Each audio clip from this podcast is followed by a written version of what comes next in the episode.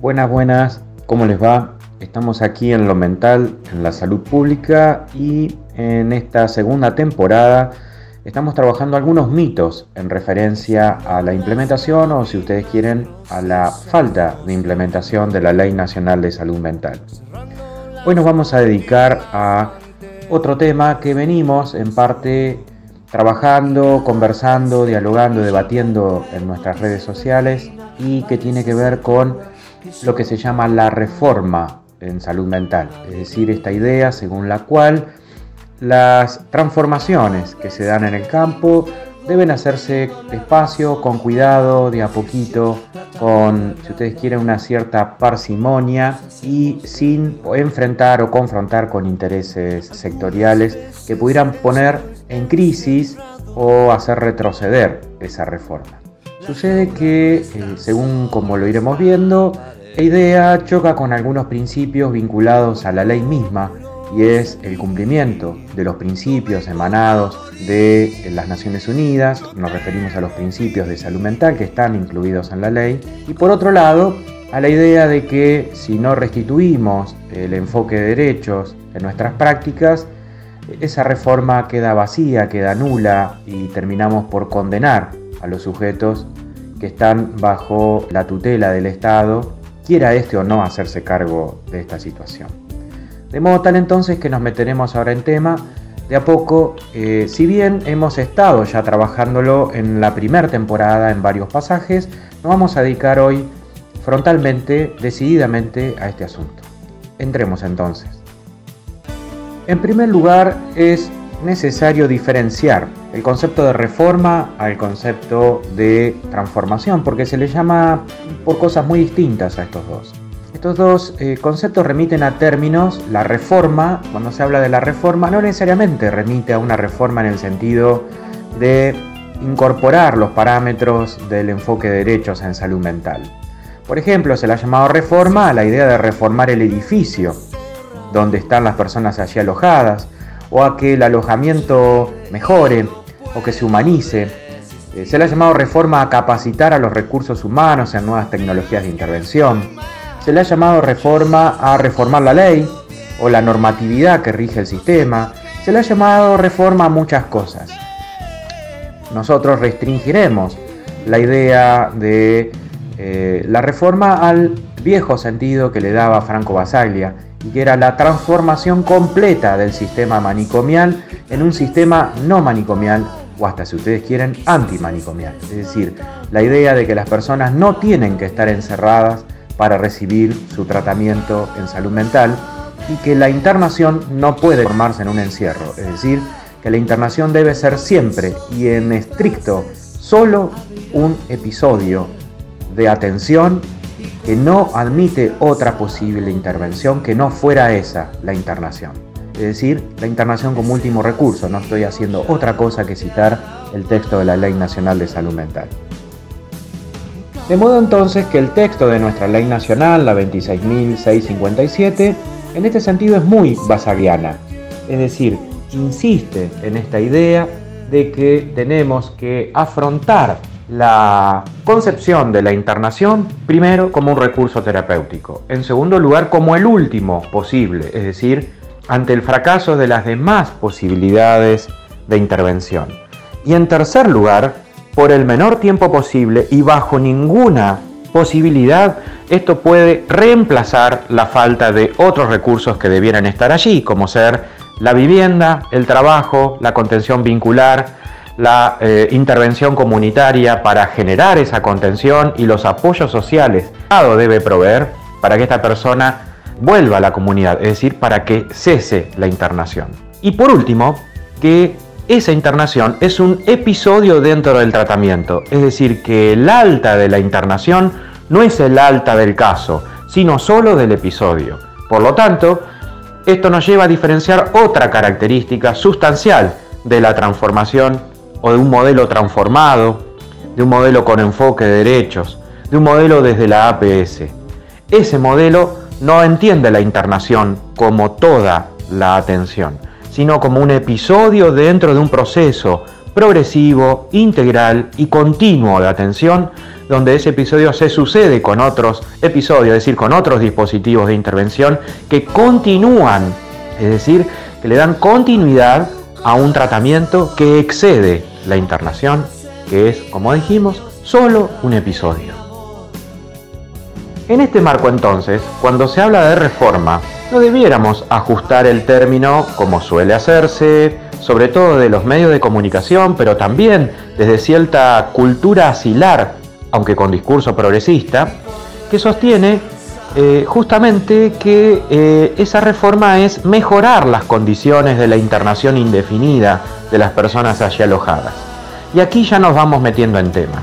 En primer lugar, porque la autoridad de aplicación, es decir, los ministerios de salud y a través de ellos las direcciones de salud mental o con el nivel organizacional que tuviera en el Estado, los organismos públicos deben velar para que las internaciones sean del menor tiempo posible. Lo que está ocurriendo en estos 10 años o un poco más de aplicación de la Ley Nacional de Salud Mental es que por lo común las autoridades de aplicación delegan en el órgano de revisión nacional y en aquellas provincias donde existe, porque también existen situaciones en las cuales ni siquiera existe el órgano de revisión provincial, eh, delegan en los órganos de revisión el control y el monitoreo del cumplimiento de esa internación. No es lo que dice la ley. La ley claramente establece en la autoridad de aplicación la facultad de inspección, establece claramente cómo debe hacerse, de qué modo y eh, por otra parte la regulación del órgano de revisión es una regulación de apelación, es decir, que no sigue el cumplimiento de la ley, sino frente a una instancia de denuncia, de reclamo, es decir, es una segunda instancia. De modo tal de que cuando el Estado, como ha ocurrido usualmente, ha abandonado su facultad y su deber de inspección de las condiciones de internamiento, ha abandonado allí a los sujetos que estaban internados. Ese episodio de abandono es un abandono tácito, es un abandono no por acción, sino justamente por inacción, por falta de intervención en lo que respecta a su deber de inspección. De aquí surge entonces una idea y es que no basta con el órgano de revisión para controlar el proceso de transformación desde la cultura manicomial hacia la cultura no asilar con enfoque de derechos. En este sentido, es importante mencionar entonces que los ministerios de salud debieran velar por el cumplimiento de la norma en los centros de internación y velar para que el proceso de transformación de estos centros de internación en centros de tratamiento integral con los demás dispositivos, velar para que esto se cumpla. Esa es la función de la autoridad de aplicación en lo que respecta a las inspecciones. Por otra parte, la falta de recursos para establecer estos otros dispositivos debe exigirse en el marco del cumplimiento de la norma, nos estamos refiriendo en particular al artículo 22 de la Ley Nacional de Salud Mental, y la idea de que no hay plata es una idea sobre la que hay que trabajar, digamos, sobre la que hay que insistir, sobre la que hay que velar. La norma lo establece y en todo caso debieran exigirse mediante escritos legales, mientras denuncia, ahí sí, con planteos al órgano de revisión para que eh, la norma, la Ley Nacional de Salud Mental se cumpla, sobre todo en lo que respecta al capítulo del presupuesto. Pero lo que es concreto es que esta idea de eh, concebir a la reforma como un episodio lento y de a poquito en el cual en algún futuro remoto e indefinido sí se va a cumplir con la ley, no es algo practicable. La ley en ningún lado dice que tenemos que esperar un tiempo para que se cumpla. La ley se estableció en diciembre del 2010, se promulgó entre noviembre y diciembre de 2010 y estableció específicamente su cumplimiento efectivo desde ese momento. No entiendo esa idea según la cual algunos ministerios de salud siguen insistiendo en la idea de que vamos a ir de a poquito hacia el cumplimiento de la norma. Ya llevamos 12 años. No parece ser esa una buena idea ni parece estar funcionando.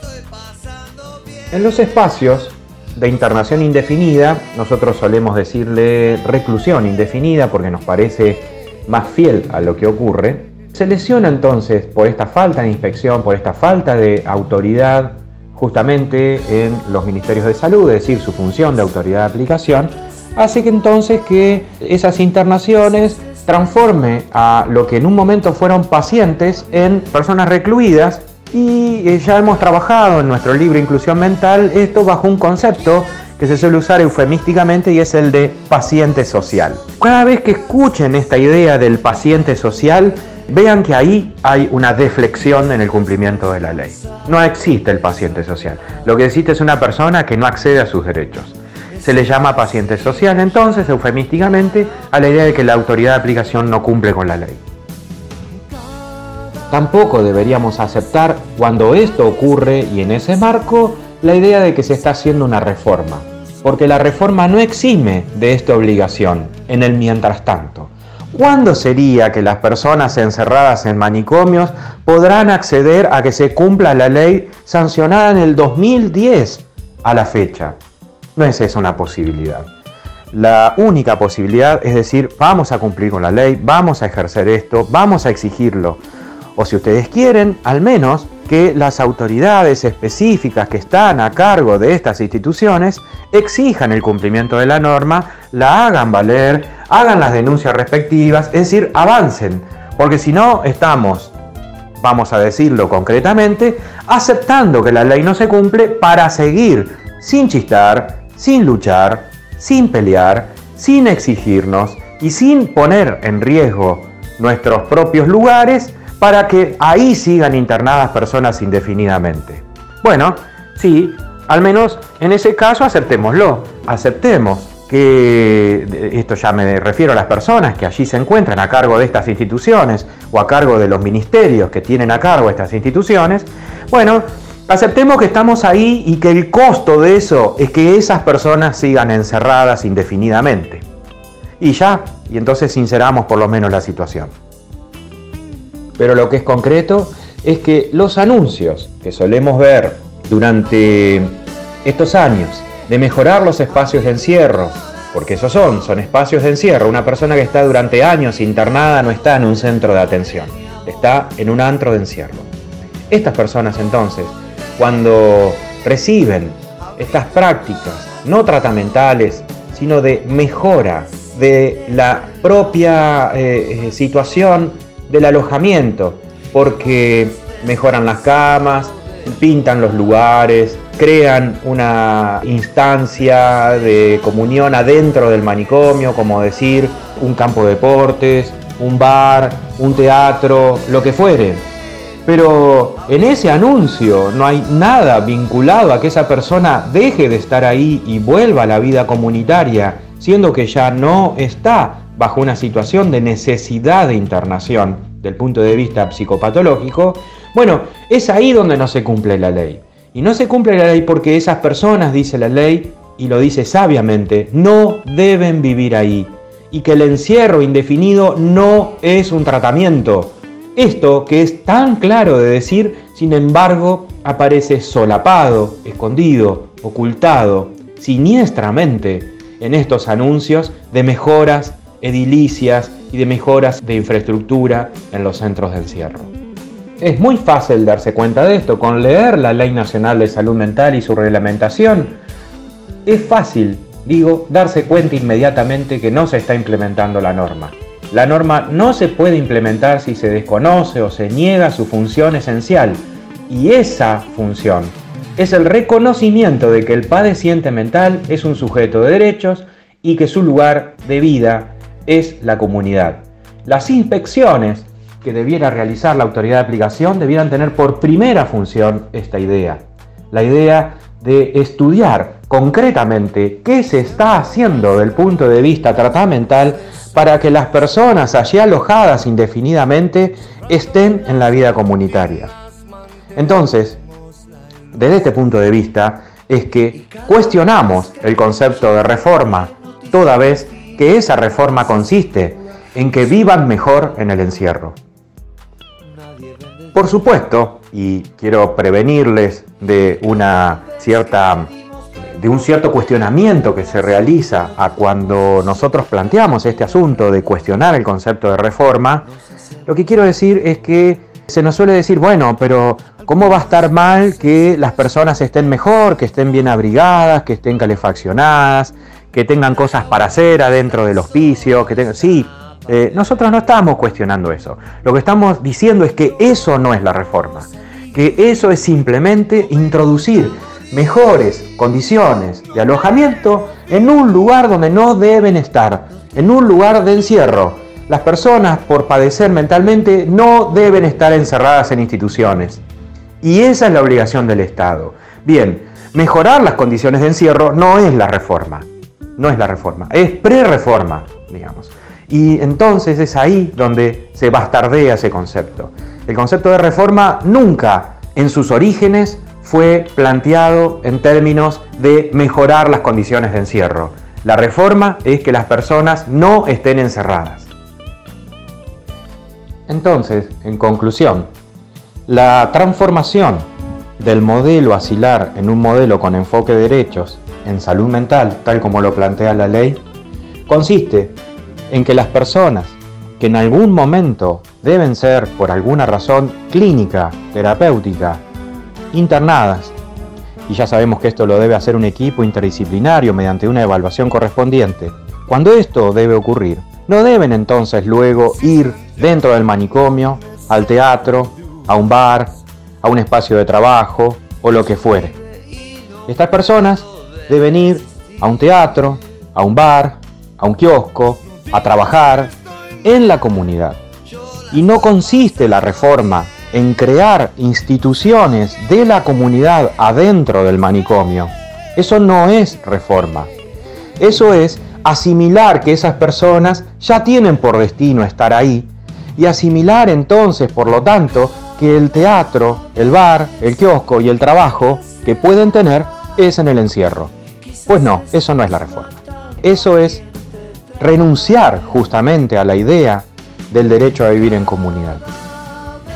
Y con esto lo que quiero decir entonces es que esas personas, el derecho que tienen es a ir al bar, al kiosco y a donde se le cante, en el marco de sus procesos de acompañamiento para un ejercicio pleno de la salud mental, así como el trabajo, la salud, la educación, etcétera, del resto de la comunidad en la vida comunitaria.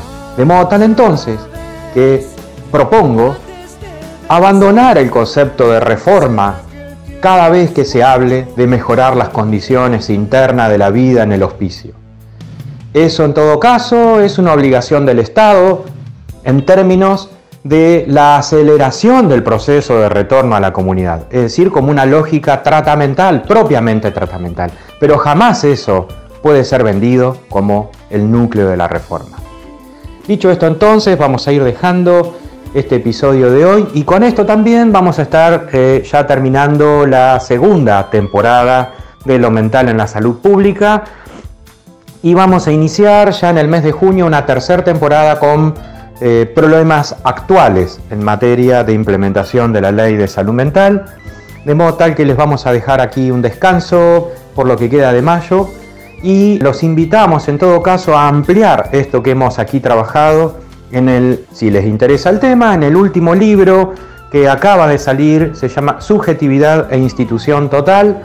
Y en ese libro trabajo profundamente esto a través de un ensayo sobre justamente el problema de las reformas. Ahí hay seis ensayos donde definimos cómo entendemos nosotros la transformación de las instituciones totales, sean instituciones manicomiales, sean instituciones asilares o sean instituciones carcelarias. Con esto entonces, con esta invitación, les dejo, les deseo que tengan eh, un buen inicio del otoño y por otra parte los eh, invitamos a escuchar el tema que nos ha acompañado, su letra es muy afín a lo que hemos estado hablando hoy, es un tema de Cerú y se llama justamente Transformación. Nos vemos en la próxima entonces.